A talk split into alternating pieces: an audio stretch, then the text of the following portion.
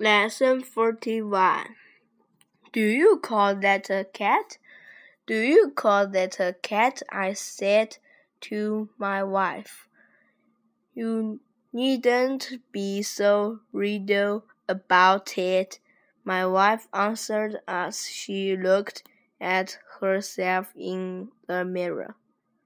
I sat down on one of those modern chairs with holes in it and waited.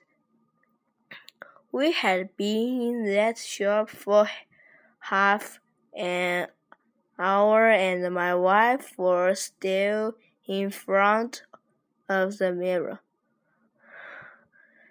We mustn't buy things we don't need, I remarked. Certainly, I rattled, saying it almost at once. You needn't have said that, my wife answered.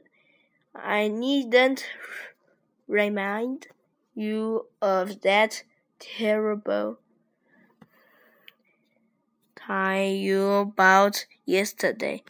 I find it beautiful, I said. A man can never have too many ties. And a woman can't have too many hats, she answered. The ten minutes late, we walked out of the shop together. My wife was wearing a hat that looked like a light lighthouse.